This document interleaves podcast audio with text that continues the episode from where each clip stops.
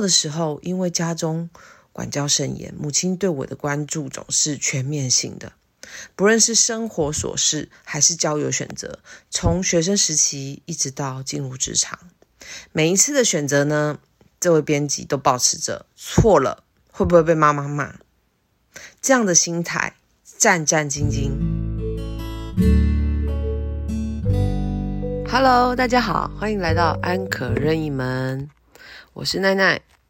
今天呢，想跟大家聊聊的是奈奈一直很在意跟一直在探索的一个议题，就是原生家庭。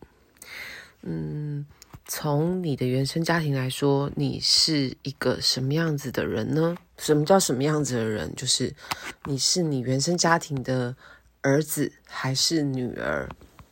是的。因为呢，我们从原生家庭出发，你一定是你家庭里面的儿子或女儿，不可能是父母，对吧？好，那当我今天想要谈这个议题的前提，是因为有一天呢，我收到一个呃，曾经被我。呃，唤醒他原生家庭议题的，哎，我问你哦的主持人，podcast 的主持人就是乔伊斯。我的第一个 podcast 是在乔伊斯跟 Jingle 的节目，就是哎，我问你哦的 podcast 里面录的。我们谈到的就是原生家庭，所以我是因为前一两个礼拜收到乔伊斯给我一本书，然后呢，我想要录今天这个节目。这本书的名称就叫做《女儿是吸取妈妈情绪长大的》。其实，身为一个母亲，听到这样的书名，其实很恐惧的。就是，其实身为一个母亲，也曾经是一个女儿的身份，所以看到这样子的书名，我为什么会觉得很恐怖？就是因为，呃，我的女儿正在成长中，嗯，所以我一直以来都致力于。不要让我的儿子或女儿有太多原生家庭带给他的人生误解。嗯，那呃，我们先回到这本书。这本书呢，在韩国上市一个月就畅销了两万本的佳绩，并且在 Yes 二十四的网络书店得到九点六颗星的好评。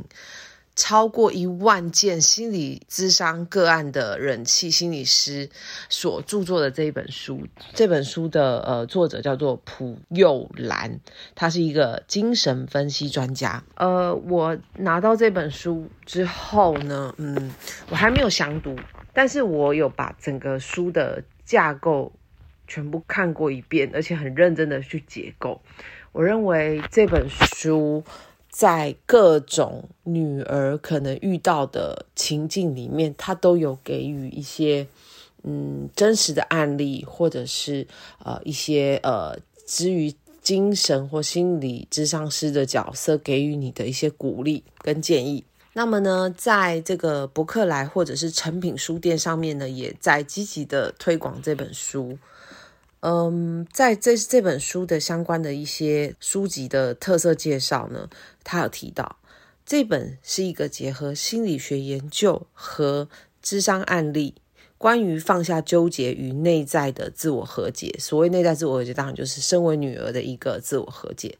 第二个呢，是这本书的特色是在于以亲子的立场穿插书写，客观的解猜双方的情绪与。行为背后的含义，有的时候，身为女儿或身为母亲，我们不太理解我们第一时间做出来对于我的女儿或者是对我的母亲的一些行为，在这本书里面，你有机会去看到。第三个就是宛如走进智商师，借由心理师的专业引导，透过自我的提问，探索真实的核心。呃，好，这个的话呢，奈奈的解读是，我们在自我觉察的过程当中，会有一些呃不同身份的转换。有时候你的自我觉察会先来自于你扮演妻子的角色，或你扮演母亲的角色，或你扮演女儿的角色。通常扮演女儿的角色来说，不会有太大的困境，所以我们通常是因为扮演妻子或扮演母亲的角色，会觉得很困顿。而有开始自我觉察，但是呢，以奈奈的经验来说，我们在不管是妻子、媳妇或者是母亲的角色里面，要去觉察自我，你不免会碰到你身为女儿的角色，所以这个就回应到，就是刚刚我提到，就是说这本书的特色，就是透过自我的提问，探索真心的核心。所以在看这本书的过程当中，你一定会去觉察，身为女儿的你，对于你的原生家庭的一些自我的提问。那最后呢，这本书还有一个特色，就是提供如何遇见全新的自我及享受生活与实用的方法。这件事情很重要，因为你不能够只有做自我的觉察，然后呢就结束了。你必须要透过自我的觉察去认知、遇见全新的自我，才能够享受你未来的生活，还有活得更好。那这本书呢，有一些很真诚的推荐这本书的一些相关的专家，包含就是。陈燕琪，资商心理师，他是一个台湾的资商心理师。他提到，作为女儿，也是一位母亲的我，在阅读本书时，心痛、难受与懊悔的母女纠结过程中，随着篇章浮现，透过作者冷静却又温柔的剖析，原来真正的修复，在于正视与接纳自己原始的焦虑。才能够找到属于自己生命的意义。这是来自于陈燕琪智商心理师的一个感动推荐。接着，另外一位感动推荐的专家是呃盛淑婷文字工作者。他说：“母亲必须回到女性，从女性回到个人，解决自己与原生家庭、婚姻的难题，才能更。”敏锐的察觉孩子的状况、孩子的状态。他提到，感谢这一本书，让我知道自己想成为什么样的母亲，是能作为孩子强而有力的心理肌肉，推动孩子进入下一段情感关系、下一个阶段。盛淑婷文字工作者，他的这个感动推荐的内容比较接近奈奈想要。comment 的，就是事实上，我在呃自我觉察过程当中，不管是女儿或者是母亲的角色，我最大的目标也是希望让我的孩子能够更早觉察到自己个人的所需、个人的需求，然后呢，进一步能够为自己的不同阶段的身份做出相较之下比较正确或比较能够对自己。有所交代的一个嗯抉择，就像我常说，嗯，很多很多很很多的呃同事啊或朋友会问我说，你觉得让你决定离婚的原因是什么？我经常都会告诉他们，呃，会让我最后决定要离婚的原因，是因为如果我是呃，如果是我的女儿遇到跟我。在婚姻里面遇到的困境一样，不管是呃不沟通的夫妻关系，或者是被外遇的太太，在这样的前提下，我都会希望我的女儿可以选择离婚，或者是脱离现有的婚姻关系，所以我才会说这本书能够呃引起我的注意，就是。它让我更觉察，不管是身为女儿的我，身为母亲的我，或者是我已经有女儿的一个母亲的身份，我引起我极大兴趣的一本书。那在这本书上面来说呢，编辑推荐的文案里面包含了这位编辑提到，就是。还记得在写这本书的推荐文的时候，正好是母亲的生日。一年之中，这是母亲最重视的日子。心里想着如何替母亲过生日，又不会让她失望或产生不满情绪。为此，这位编辑奔波打理了一整天，终于最后圆满的完成。年幼的时候，因为家中。管教甚严，母亲对我的关注总是全面性的，不论是生活琐事还是交友选择，从学生时期一直到进入职场，每一次的选择呢，这位编辑都保持着错了会不会被妈妈骂这样的心态，战战兢兢。这位编辑的感受是，我心中对母亲的爱仍然是无法用三言两语诉说完毕。即使有些惧怕，但他还是爱着他的母亲。我觉得这样的情节，每呃每个人都有，因为我们来自于妈妈的母体，我们跟妈妈独立相处了十至少十个月，所以多数的人在做原生家庭的探索的时候，很难脱离自己跟母亲之间的情节。事实上，不管是我身边的朋友、我身边的同事，或者是我们的这个共同主持人卡卡。他都陷在一个母亲课题的一个原生家庭的问题里面，我们都在用自己的方式去探索，所以我想从这本书，我们有机会进一步的了解母亲对我们的态度原因是什么，背后隐藏着想表达的情绪是什么。我觉得这本书呢，它探讨了非常多的情境，包含比如说你是家里的独生女，或者是你的家庭里面除了你之外还有其他的。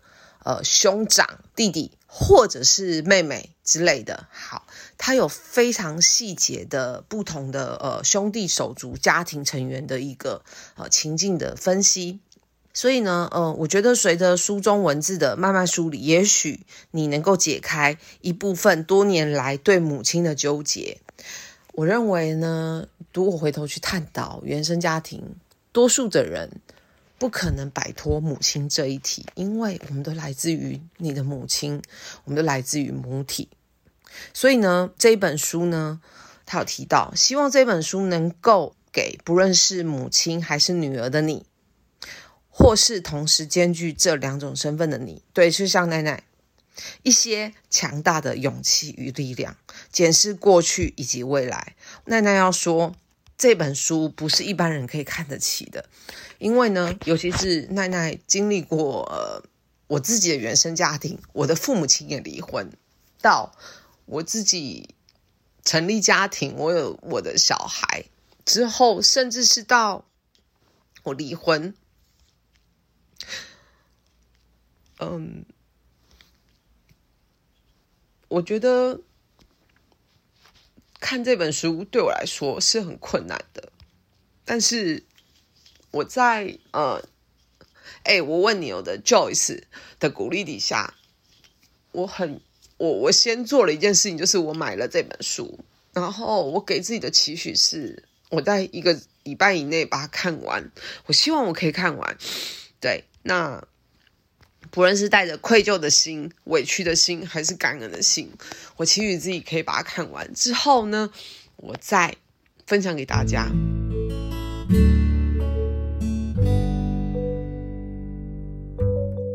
那在这本书，呃，我看完之前呢，我想跟大家分享几个 chapter，就是呃，在这本书里面，我为什么说他分享的情境非常的细节？我想告诉大家，就算你去心理咨商师那边。寻求智商，他也不会跟你讲这么细，所以我真的非常推荐大家可以看看这本书，即便是我还没看完这本书。好，那我就先分享一下，在伯克莱的呃上架里面呢，这本书的 Chapter One 提到的是，女儿是靠母亲的情绪喂养长大的，这句话就超级 超级情绪勒索的。OK。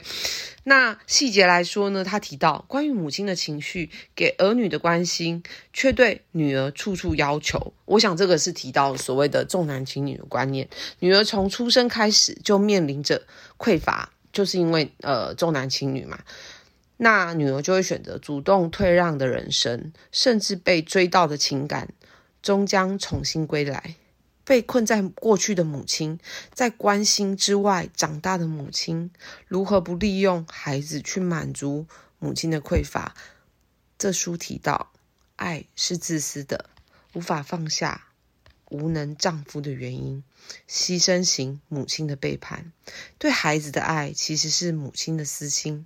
母亲是神，母亲的存在或恐惧，母亲的话语以及不安。重新回到母亲的肚子里去吧。母亲的不安为孩子所接收。所谓抛弃女儿的母亲，承认现实就能得到治愈。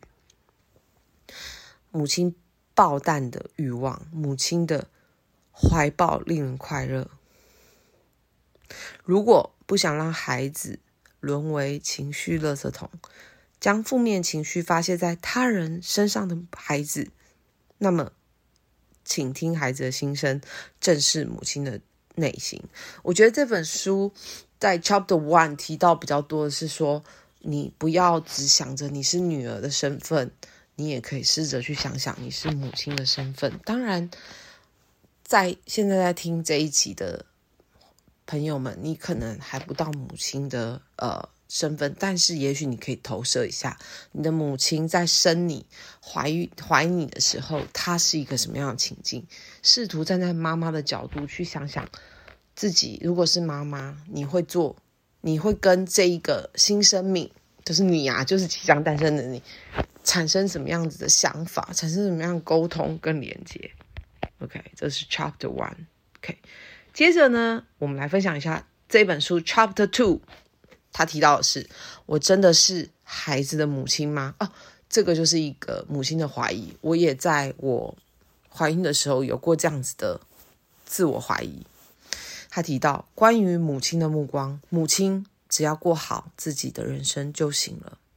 关于孩子的欲望，父母的欲望，母亲的态度决定孩子的一生。我们必须认真凝视孩子的原因。母亲的目光是面镜子，自己则是地狱。尽力不让自己过得比母亲更幸福的女儿，这是罪恶感的真面目。认真情感，就算是获得治疗。自我贬低的女性，任何情绪都没有错。别随意评论孩子的情绪，开朗。正向的态度表现给谁看呢？是啊，不论是母亲或是孩子，当你有对原生家庭的自我觉察的时候，你会，你有时候常常会刻意表现出开朗正向的态度。你是给自己看，还是给你的母亲，还是给你的家原生家庭看呢？这件事情是值得呃这个探索的。OK。接着呢，我想带领大家看一下 Chapter 三。他提到，我也想成为母亲疼爱的女儿。关于母亲的匮乏，想逃跑的时候，不安紧接而来。操弄自身匮乏的人，治疗记忆中创伤的方法。匮乏与匮乏感之间，真实与幻想之间。没有所谓别人家妈妈，只有我的妈妈。理想母亲与实际母亲的差距。世上没有所谓的好母亲、坏母亲。如何成为我的妈妈？细看自己，就能看见母亲。原生父母的态度与欲望，在无形中传承，名为家人的心理联系。我也想成为母亲疼爱的女儿。偏爱的代价，被偏爱的一方就幸福吗？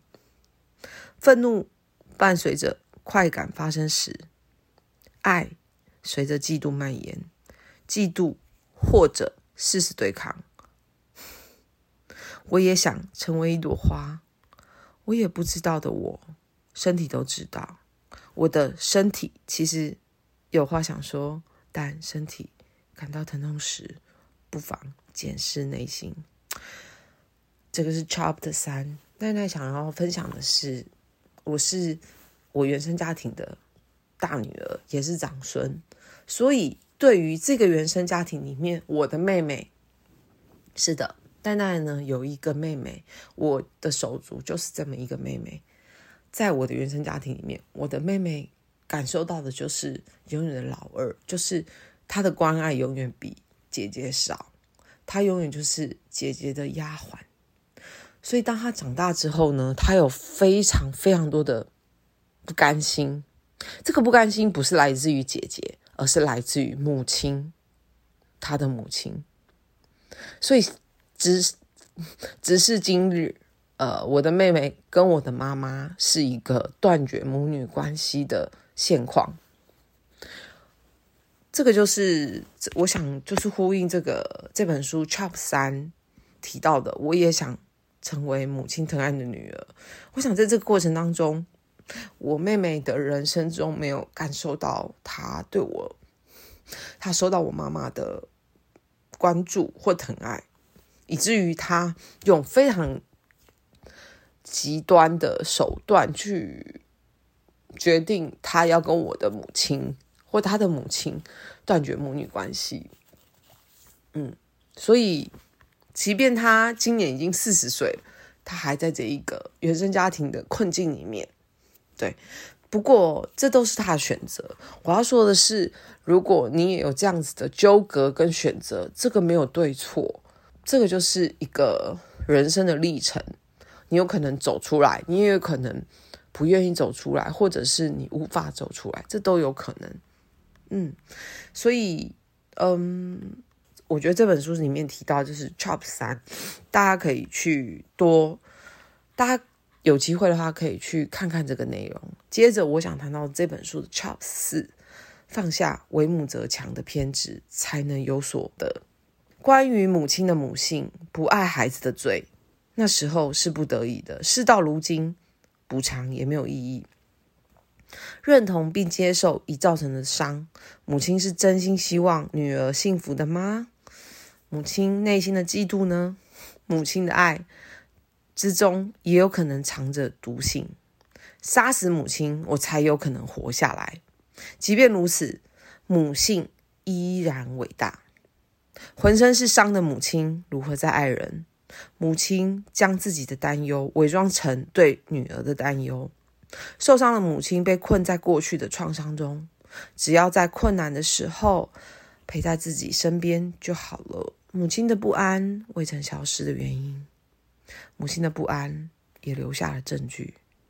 有不安串联起母女，不曾被爱过，也能爱人。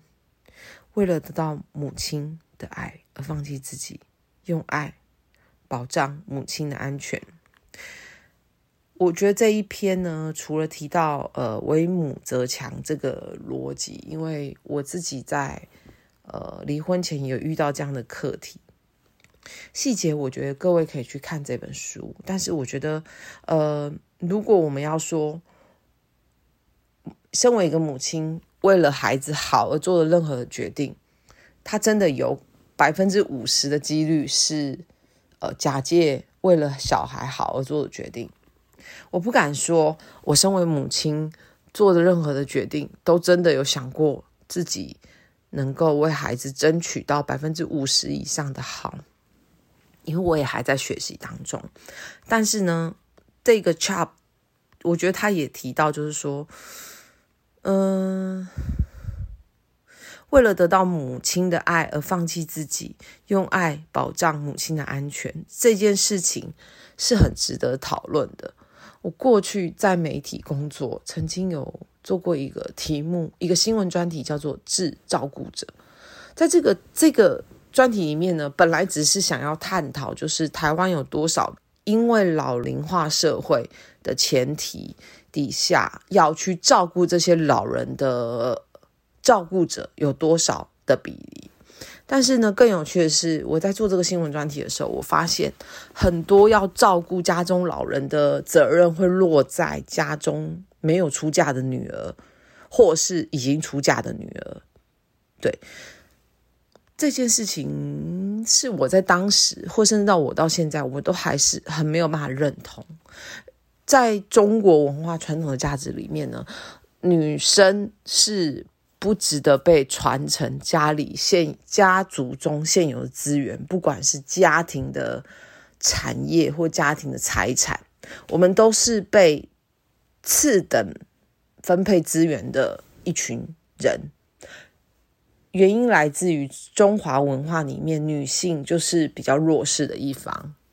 当然，现在的社会有在呃进步，所以我发现到很多，不管你的年纪如何，但你只要是这个家族里面的女儿，你很容易变成照顾者的角色。所以回到作者里面谈到的，就是。为了得到母亲的爱而放弃自己，应该是说，不只是为了得到母亲的，而是为了得到这个原生家庭的爱。因为事实上，中华文化里面重男轻女的观念，即便到现在二零二二年，都还是深植在很多人的心中。特别是很传统的家庭，因为他们不知道有其他的选择，在于，呃，对于自己的子女是男是女。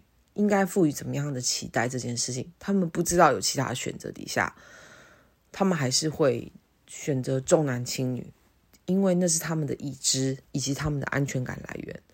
所以在书中提到，就是呃，为了用爱保障母亲的安全这件事情，我认为还是在于想要当母亲乖乖的女儿，想要当这个原生家庭乖乖的女儿所扮演好的呃责任角色。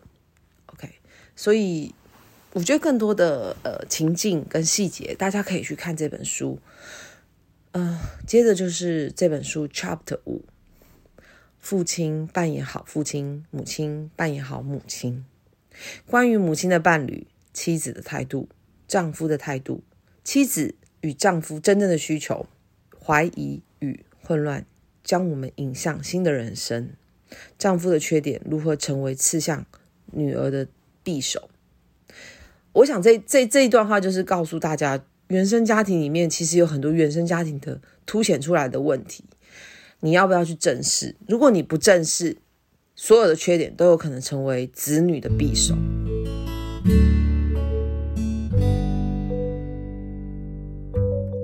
至于调解人母亲的违规，原来你都是站在爸爸那一边，母亲隐藏话语的暗示。填补父亲空缺的方式。父亲与罗格斯恐惧的来源是缺席的父亲。孩子渴望值得信任的大人。母亲向后退，母亲父亲向前进。天空之城心理学：母亲与孩子难分难舍的关系。寻找父亲的定位。父亲扮演好父亲。母亲扮演好母亲，身体长大，内心却还是孩子的父母。好的父母是无能的父母。这一章这个章节比较探讨的比较深入，嗯，就是我觉得简单来就是呃，如果我用很粗暴、很简单的方式去解构这一个章节，简单来说就是父母亲都是被推上父。成为对的父母的角色，但是这个社会从来就没有给父母亲学习怎么样成为好或者是对的父亲或母亲的一堂课，所以他们只能够做的是最快能够做的事情是投射他自己的父母亲给他什么样美好的记忆，去给予他的子女。这件事情往往会造成很大的遗憾，因为身为同时要成为父母，或者是新手父母，他还没有疗愈自己在原生家庭的伤之前，他就必须要投入他自己为自己子女创造的原生家庭。所以，如果你是父母，我们都在建构一个我们跟孩子之间的原生家庭。这就是为什么身为一个母亲，在看这本书的时候会觉得很痛。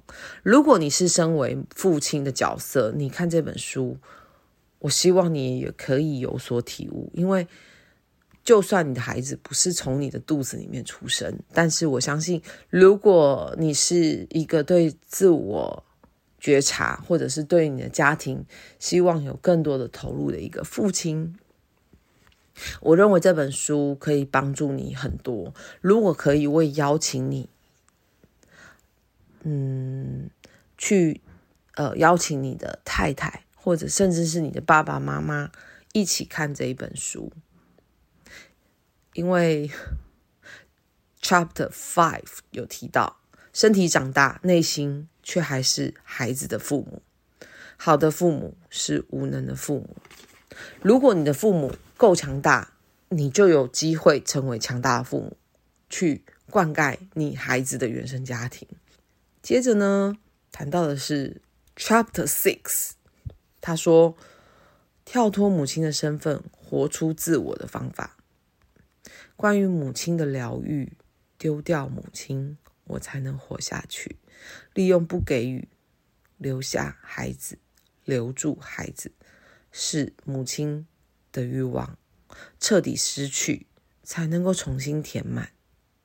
过得不好也没有关系。如果让母亲的眼神充满关爱，这里提到三秒母亲的关爱方法：保持爱的距离。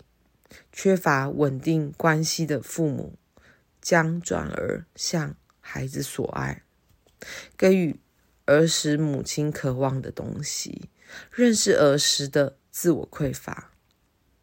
那么，爱究竟是？为了谁脱离女性的身份，回到个人？对于女人而言，何为女人？最自我的风格，就是最有女人味的。所谓的独立自主，如何爱上无聊的日常，在情绪上的懒惰与身体上的勤奋之间？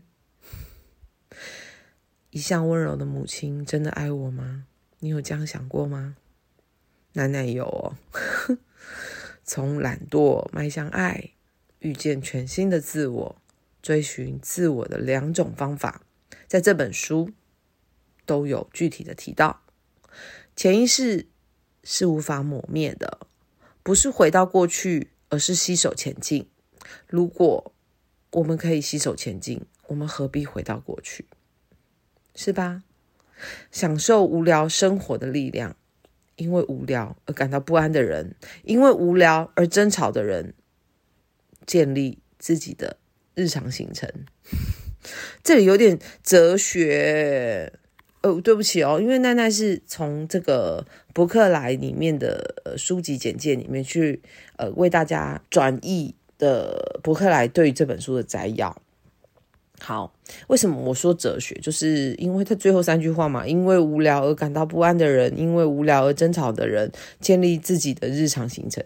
我解读到的就是，其实不管你是女儿或母亲，或者是你在任何状态，当你长大到一个程度，或者是你开始自我觉察的时候，你会觉得你自己的日常其实是蛮无聊的，对。但是，嗯。如果这个无聊让你感到不安，如果这个无聊让你想要跟别人争吵，不管是你的爸爸、你的妈妈、你的手足或你的朋友，那么，请你应该要开始建立自己的日常行程，你让自己的日常有一些规律。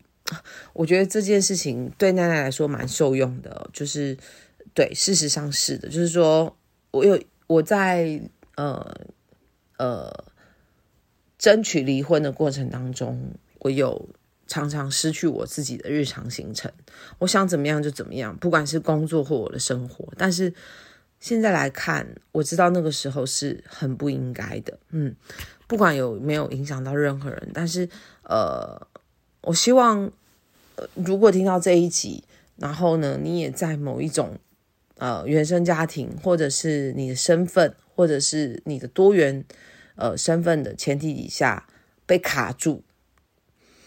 建立自己的日常行程这件事情，也许是你最少最低限度可以为自己做的事情。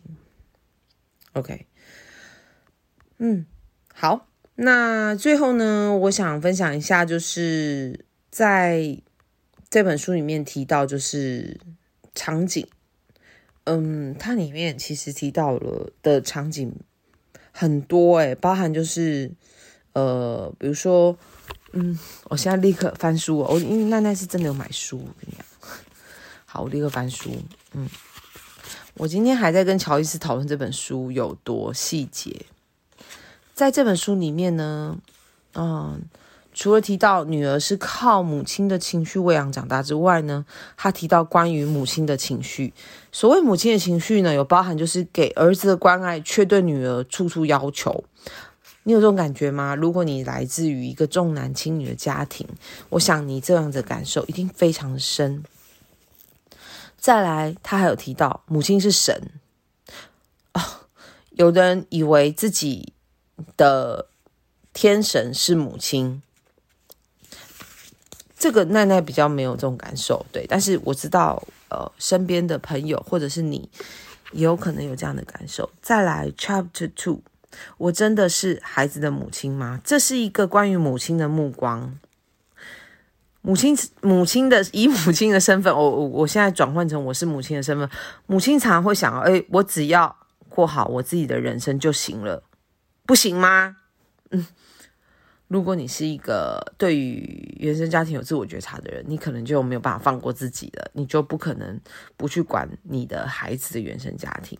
OK，所以这个是 Chapter Two 的一个呃主题。再来呢，Chapter 三就是我也想成为母亲疼爱的女儿。这个提到的是关于母亲的匮乏。嗯，因为。我相信有很多人在呃自己跟母亲之间的关系，你都会觉得你不是一个被母亲关注的角色。它有可能源自于任何的原因，对。但是这本书有提到蛮细节的场景，呃，邀请大家可以去买这本书看看哦。那 chaps 四呢，谈到的就是放下为母则强的偏执，才能有所得。这个是关于母亲的母性，也不要说母亲的母性，我觉得就是一个人性，没有人是万能的。即便你是一个母亲，母亲再强，她也有一个极限。所以，呃，身为一个母亲，你一定有你的不安，但是你也带着你原生家庭的痛，在你没有办法处理你的不安之前，身为母亲。你可能需要先面对你原生家庭的痛，之后你才有可能不要带着你原生家庭的痛去伤害你的孩子。这个是奈奈自己的一个体会，嗯。所以经常有人问我啊，你为什么要选择离婚？因为事实上我是被外遇的一方，我也可以选择原谅我的前夫，不要离婚，但是。最后让我离婚的原因，最大最大的原因就是奈奈想，如果我的女儿遇到跟我一样的事情，我的选择是什么？我希望她的选择是什么？最后的答案是，我希望她的选择是离开这段婚姻，离开试图伤害他的另外一半。嗯，所以这个是我离婚最大的理由。最大的原因，嗯，所以在 Chapter 四里面，也许可以找到一些蛛丝马迹。接着，我想分享这本书 Chapter Five，父亲扮演好父亲，母亲扮演好母亲。